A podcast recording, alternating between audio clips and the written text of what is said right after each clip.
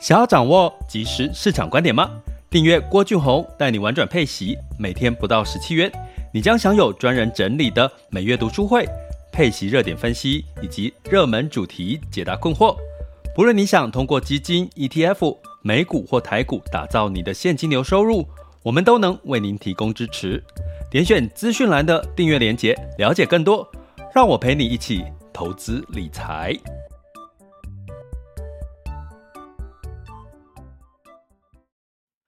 各位亲爱的学员以及听友们，大家早上好、中午好、下午好、晚上好。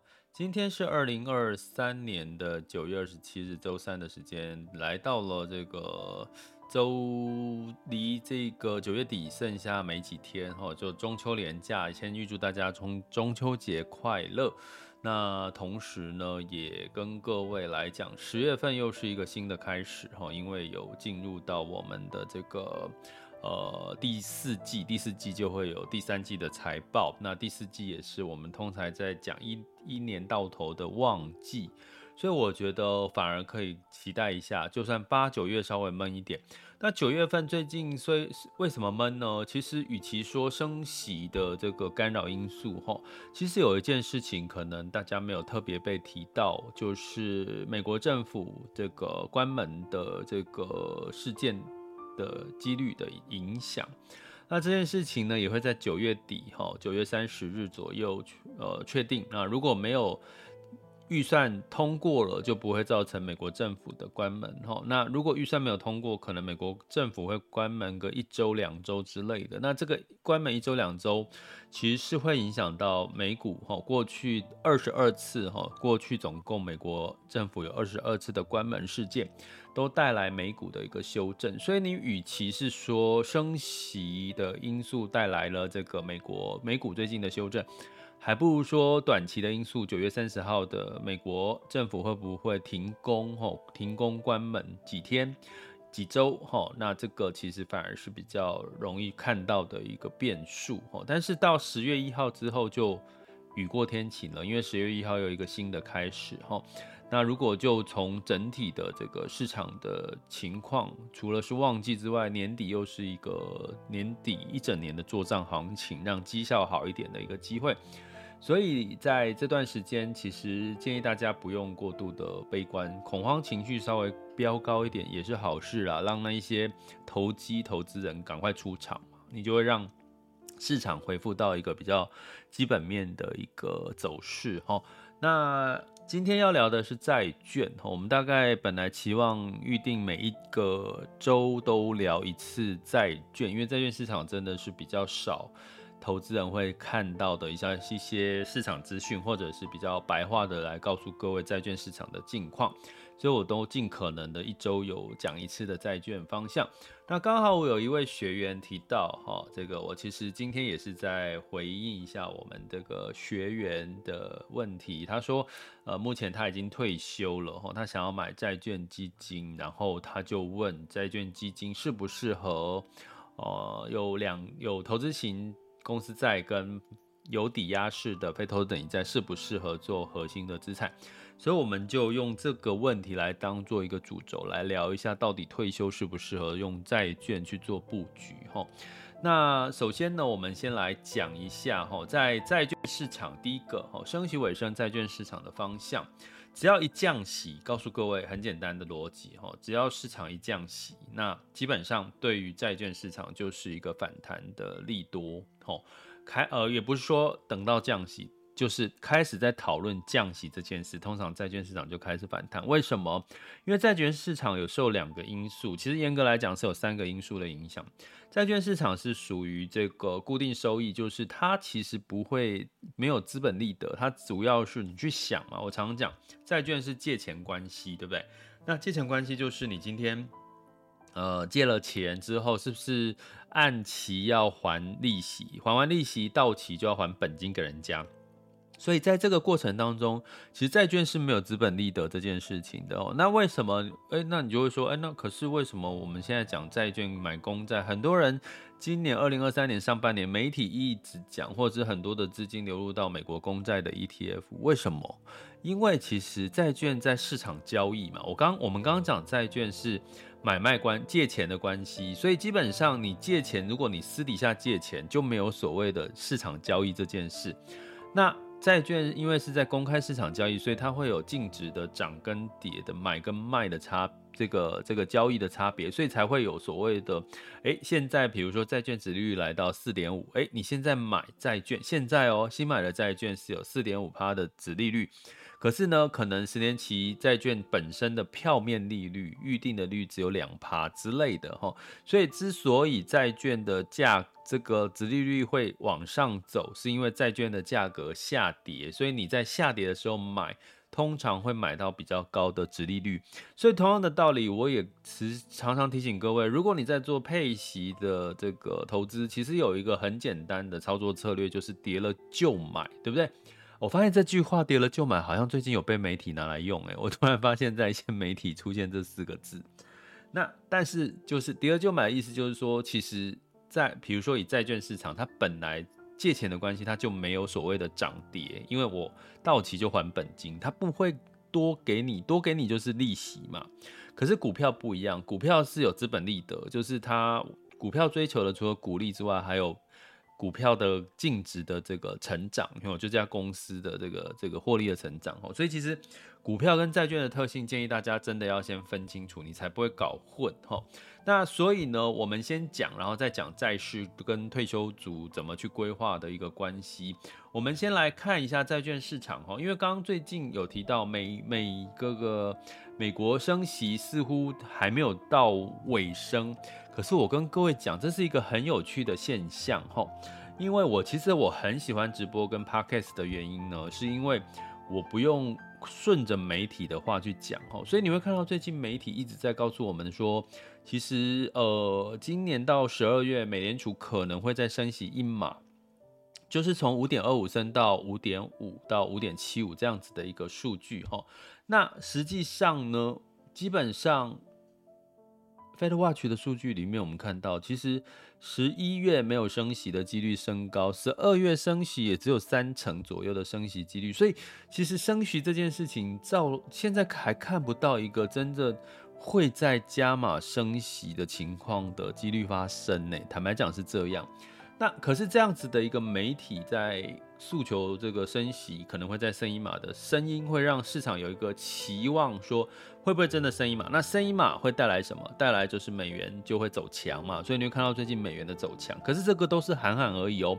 所以我要跟各位讲哦，其实市场是这样，其实有时候不一定要真的发生一件事情，市场不一定要真的发生，比如说升息不一定要真的升息，只要他喊出一些。呃，诶，可能要升息的几率，可能需要升息的几率，到处喊，让媒体放话，其实你会发现市场就会反应了哈。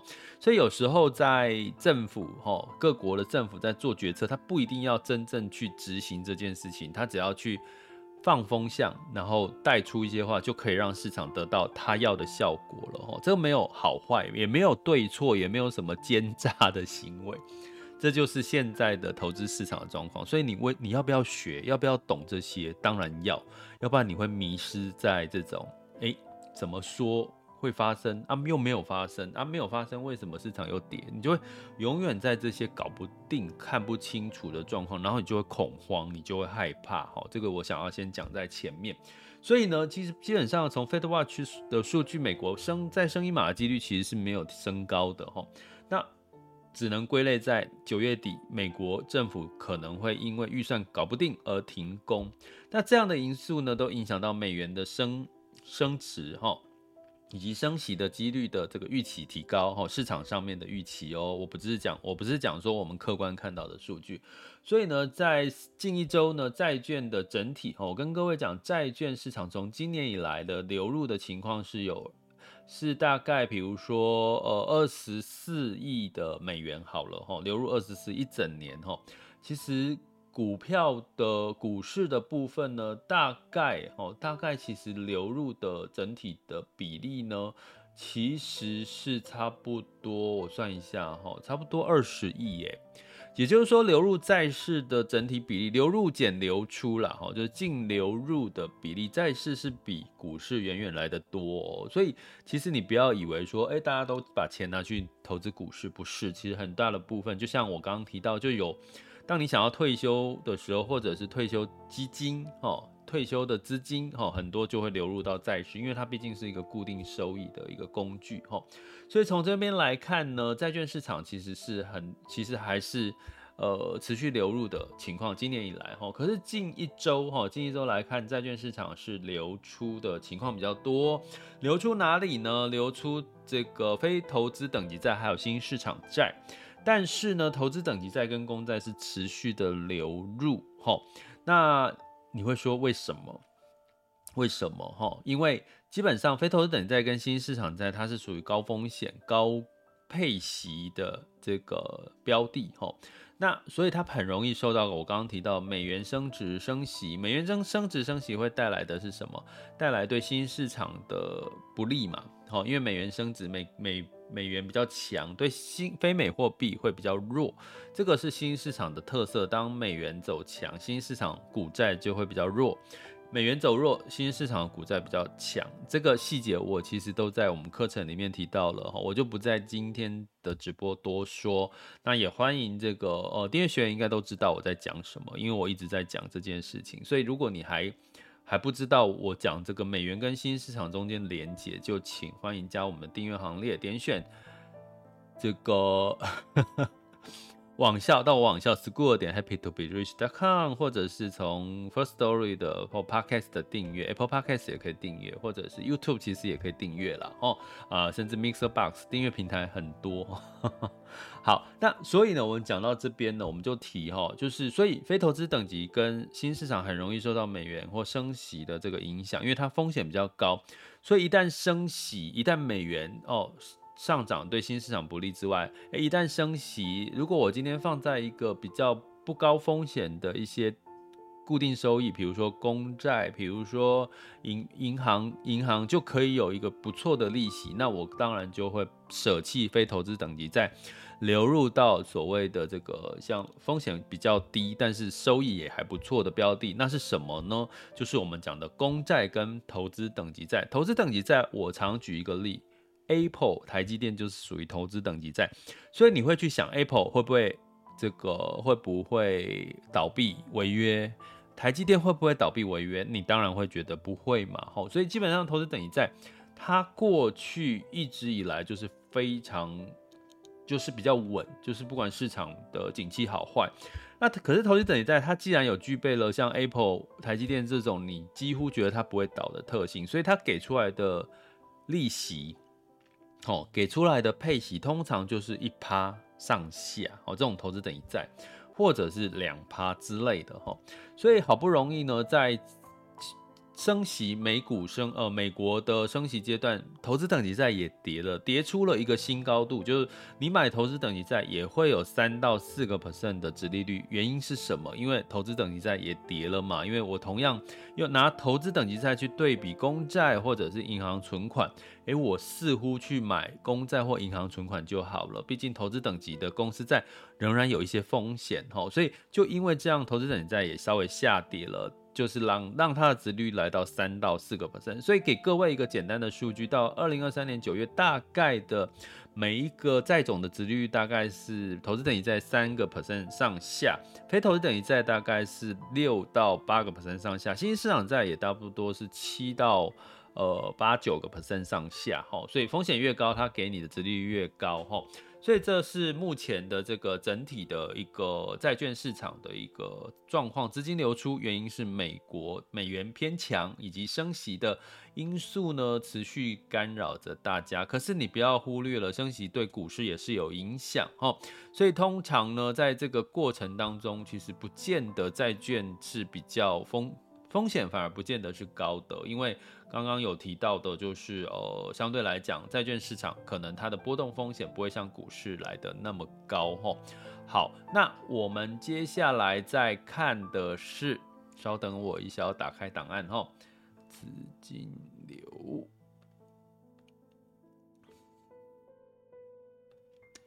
好还没有开。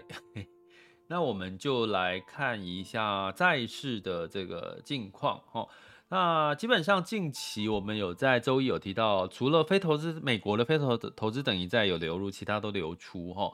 那当然是整体来看，因为美国的经济不弱哈，所以基本上。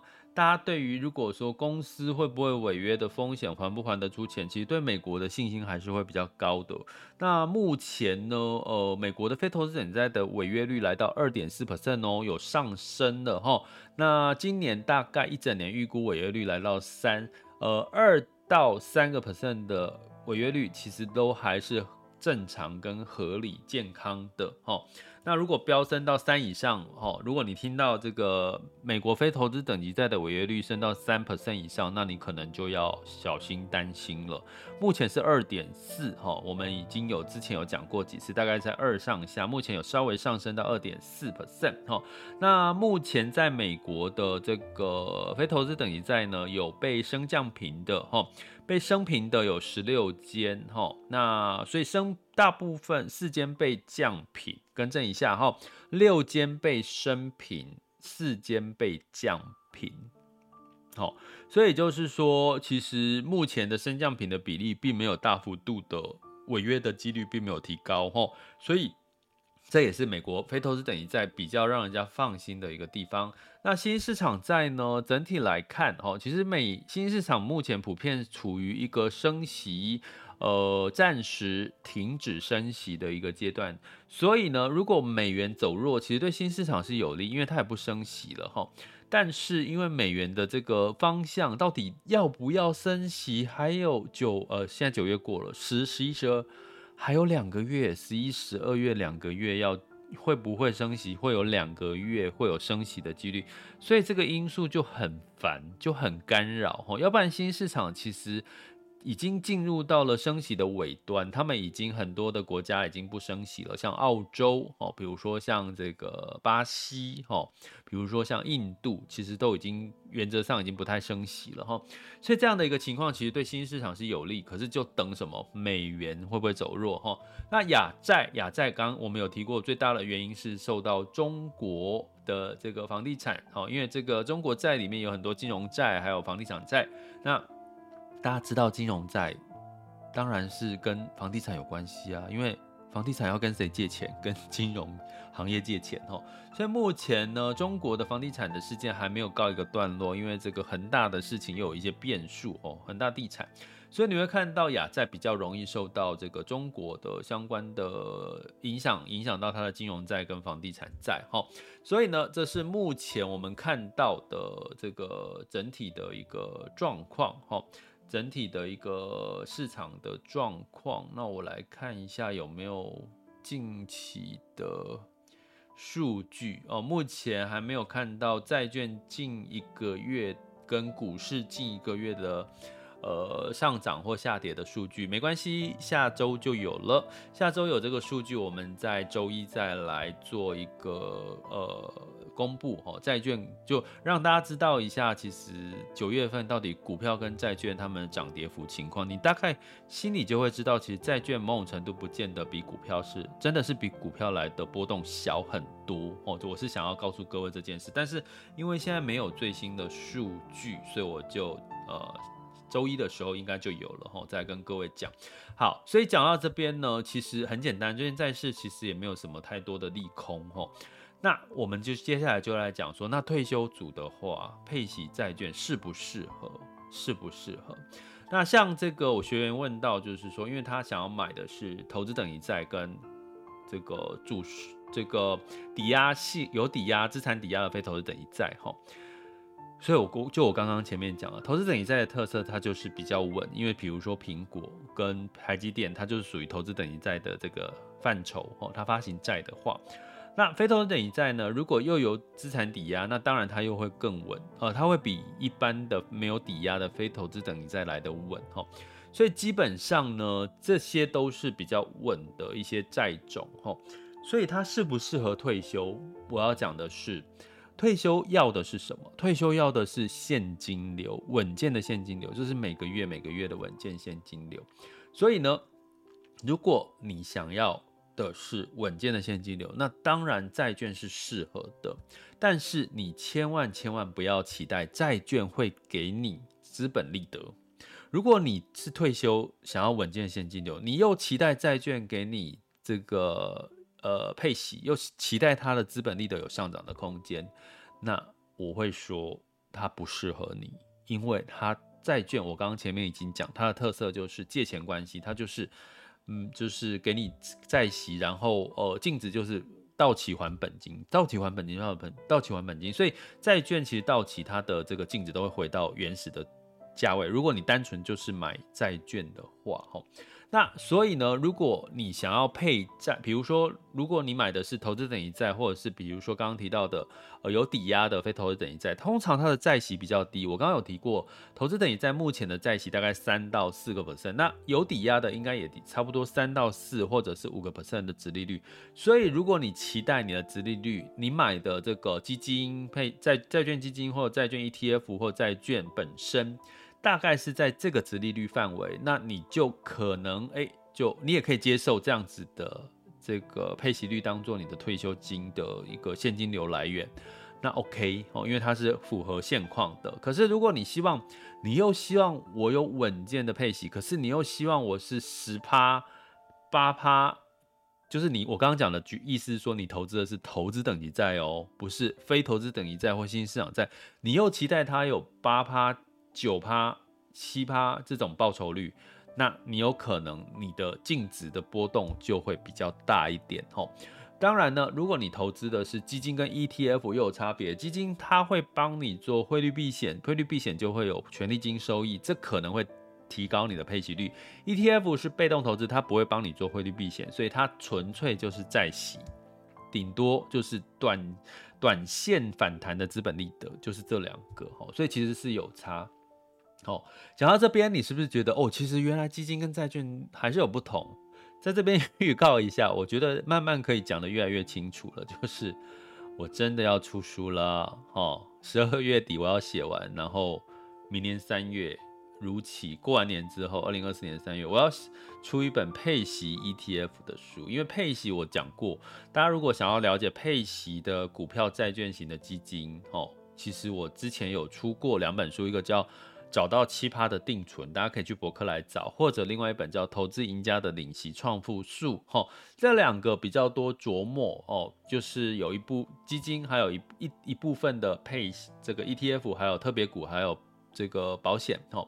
那我这一次要出的这本书，就纯粹就是配息 ETF，因为现在市面上好像还没有人真的具体去讲。整理这个配息 ETF 这个概念，如果你真的对这样的主题有兴趣，也欢迎大家在我写书的过程，给我一些你想要收、想要知道的讯息，你想要学到的信息，让我可以写到这本书，或者是你有什么配息 ETF 的故事，你可以写给我。我可以有机会把它放到我的书里面，好吗？那我慢慢的等我更确定这个书的出成型的这个越确定，我再告诉你我是跟哪一家出版社合作的。其实我还蛮期待跟这家出版社合作。好，嗯，好。所以说到这边呢，再讲回来，那如果你不用看书，就是加入我们的付费订阅行列，因为我们付费订阅就是在玩转配息。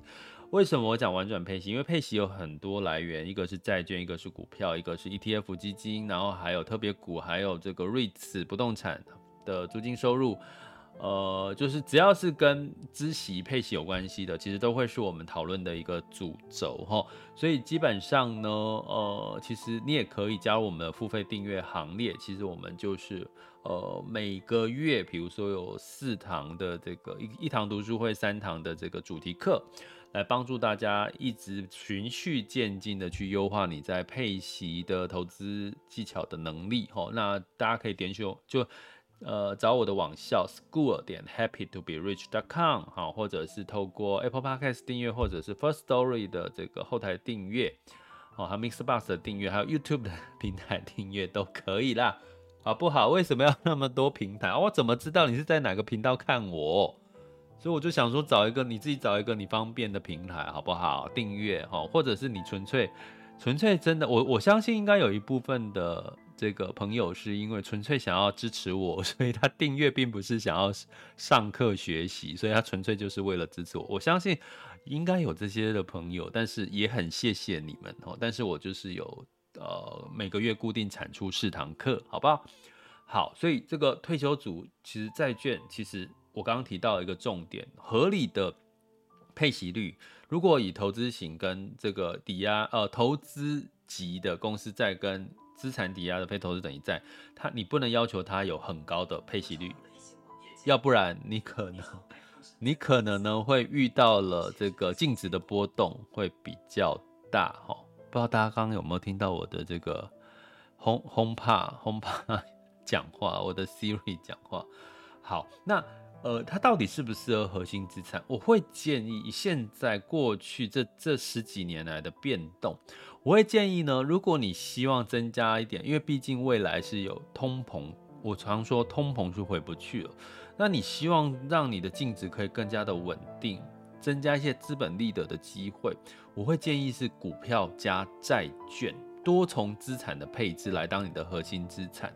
为什么？因为未来通膨的时代啊，其实债券哦，债券虽然它会一直在更新债券的配息率，因为债券到期它就会买新的债券。可是呢，如果在近期的情况，不管是景气循环的好跟坏，其实股票都是有它赚钱的机会哈。所以基本上你配置一部分的股债，可能会适合更适合你在退休的一个配置，所有稳定的债券可以稳住你的配息率。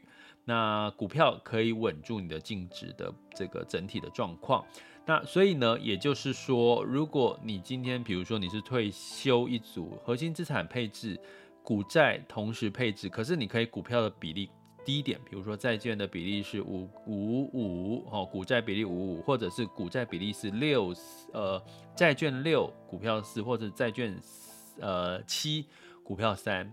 另外，我会建议，除了债券跟股票之外，真的可以考虑特别股。特别股特别适合已经退休的族群哦。我其实有讲过啦，啊，可是，在哪一集我就不知道，请学员回去翻一翻一下。我们在二零二三年有讲过特别股，或者是二零二二年。那另外，你也可以去翻我的书，哦，就是博客来看一下我的《投资赢家领息创富书》。其实我有特别讲到特别股，哈，其实这几年。疫情这这几年特别股其实看下来，它真的是净值相对稳定，而且是呃配息也相对的稳定哈。尤其呃建议是用基金或 ETF 都可以去布局到比较一篮子的特别股哦。所以股债加特别股，我觉得其实还蛮适合退休族群的哈。所以以上的资讯就提供给各位参考。如果还有任何的问题，或者是有听到我这集回答你问题的学员，你还有不解的再问我好吗？想要掌握即时市场观点吗？订阅郭俊宏带你玩转配息，每天不到十七元，你将享有专人整理的每月读书会、配息热点分析以及热门主题解答困惑。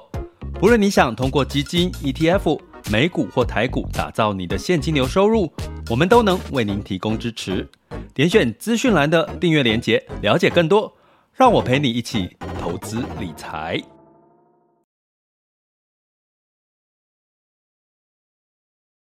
接下来进入到二零二三年九月二十七日的全球市场盘势轻松聊。首先呢，我们来看到的是风险指标部分。今日 VIX 恐慌指数是十八点七五，VIX 恐慌指数现在当下是十八点九一，十年期美债殖利率是四点五三一五。所以你看到呢，VIX 恐慌指数是落后指标，它不是领先指标哦，就是已经它就是因为美股修正，所以会带来这个这个这个恐慌嘛。哦，美股如果跌几天，它恐慌指数就越高，所以大家也不用过度害怕，因为它是一个。这个这个落后指标，那落后指标通常怎么看？就是说，如果今天比如说 VIX 恐慌指数来到了二十几以上，哎，你可能会担心的是跌幅会加重，会让一些恐慌、恐惧的人发生踩踏行为，就是大量的造成卖出的情况会比较多，那就会容易让股市跌得比较幅度比较高哦。但是目前是还没有到二十以上哈，所以我们还是。呃，理性的、客观的看待。那美股呢？刚刚有提到哈，就是没有很多利利多，可是也有一些担心的，比如说升息的疑虑，还有美国政府停工，还有这个美国呃学生要开始缴学贷了。那这都造成了消费可能会比预期来的低，所以道琼、S&P 五百、纳斯达克、费城半导体分别都跌了一个 percent 以上，来到一点一四、一点四七跟一点一五七跟一点七七个百分点哈。那留意一下哈，忍到一下十月初了哈。如果十月初开始反弹好转，其实你就不用太多担心哈。那九月底这段时间的波动，你就让它。